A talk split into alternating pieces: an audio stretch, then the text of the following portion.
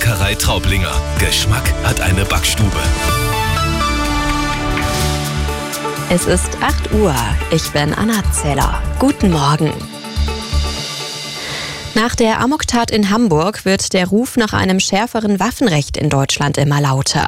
Die Geschäftsführerin der Grünen Bundestagsfraktion, Mihalic, sagte dem Redaktionsnetzwerk Deutschland, es sei mehr als fragwürdig, warum nur unter 25-Jährige bei der Beantragung einer waffenrechtlichen Erlaubnis ein amtsärztliches oder psychologisches Gutachten vorlegen müssten.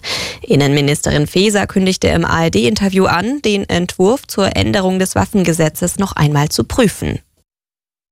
Fast fünf Stunden lang hat in einer Karlsruher Apotheke nach Angaben der Polizei ein Geiselnehmer mehrere Menschen in seiner Gewalt gehabt. Am Abend stürmten Spezialkräfte die Apotheke.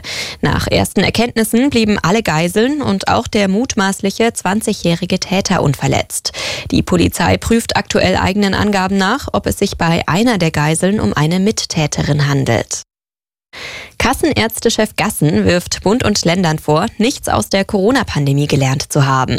Der neuen Osnabrücker Zeitung sagte er, die Liste der Versäumnisse sei lang. Etwa sieht er keine echten Fortschritte bei der Digitalisierung oder eine Garantie für bessere Datenlagen. In der Fußball-Bundesliga ist dem VfL Bochum ein Befreiungsschlag gelungen. Nach zuletzt vier Spielen ohne Punkt und ohne Tor feierten die Bochumer zum Auftakt des 24. Spieltags beim ersten FC Köln einen 2-0 Erfolg.